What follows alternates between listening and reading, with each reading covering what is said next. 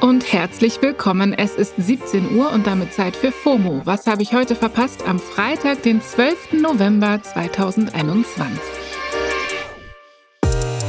Herzlichen Glückwunsch, ihr habt es durch diese Woche geschafft. Danke, dass ich mit dabei sein durfte. Mein Name ist Jasmin Polat und heute geht es um traurige Updates, sinnvolle Gesetze und neue Serientipps.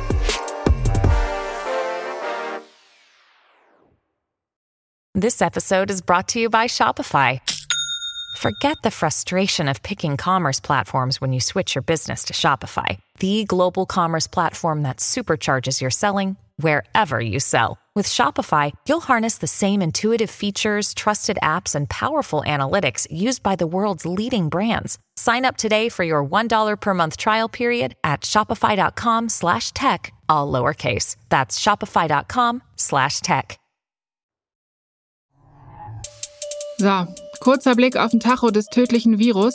Die 7-Tage-Inzidenz steigt immer weiter. Ich sag dazu jetzt mal nichts mehr. Bin enttäuscht und müde und hab keine Lust mehr. Schaut euch einfach das Karl Lauterbach-Meme an, das gerade rumgeht. So geht es mir. Gestern wurden im Bundestag die Corona-Pläne der neuen Ampelkoalition diskutiert und beim Redebeitrag der AfD ist SPD-Gesundheitsexperte Karl Lauterbach mit dem Stuhl vor und zurückgerutscht, hat sich die Hand vors Gesicht gehalten, wie bei so einem klassischen Facepalm, und dann den Kopf auf den Tisch gelegt. Wir verlinken euch das Bild in den Show Notes, dann wisst ihr auch, was ich meine. Kommen wir zu einem weiteren traurigen Update. Die Zahl der Todesopfer beim Astroworld Festival ist auf neun gestiegen. Eine 22-jährige Konzertbesucherin ist ihren schweren Verletzungen erlegen. Das haben gestern ihre Familie und der Anwalt bestätigt. Laut Polizeiangaben befindet sich noch mindestens eine weitere Person in einem kritischen Zustand. Was genau beim Festival passiert ist, ist immer noch nicht klar. Der Polizei nach könnten sich die Ermittlungen noch über Monate strecken. Unser Mitgefühl geht auf jeden Fall an alle Betroffenen. Mich nimmt das alles sehr mit, muss ich sagen. Und genau darüber sprechen wir auch in der morgigen Samstagsfolge, weil ich finde, in Zusammenhang mit dem Astroworld Festival war wirklich viel verstörender Content in meinen Feeds. Und zwar ohne Triggerwarnungen. Was das mit unserer Psyche machen kann, bespreche ich morgen mit zwei ExpertInnen. Hört da also gerne rein. Die Work-Life-Balance ist ja gerade durch Corona und Homeoffice an einigen Stellen wirklich, ich sag mal, ins Ungleichgewicht geraten. Das kennen ja vielleicht einige von euch, ne? Dieses Gefühl von, was ist Arbeit, was ist privat, in Jogginghose Zoom-Calls hinter sich bringen, Tiger King gucken, übrigens, der zweite Teil kommt nächsten Mittwoch, Bananenbrot backen. Ah, Early 2020 Vibes. Und dann beim Abendessen noch SMS von den Chefinnen bekommen. Das ist in Portugal jetzt illegal. Chefinnen dürfen nach Feierabend keine Nachrichten mehr an ihre Mitarbeitenden schicken. Ja, da wurde jetzt ein Gesetz beschlossen, das Nachrichten nach dem offiziellen Feierabend und vor dem Arbeitsbeginn verbietet. Chefinnen können also mit Strafen belegt werden, wenn sie sich nicht dran halten.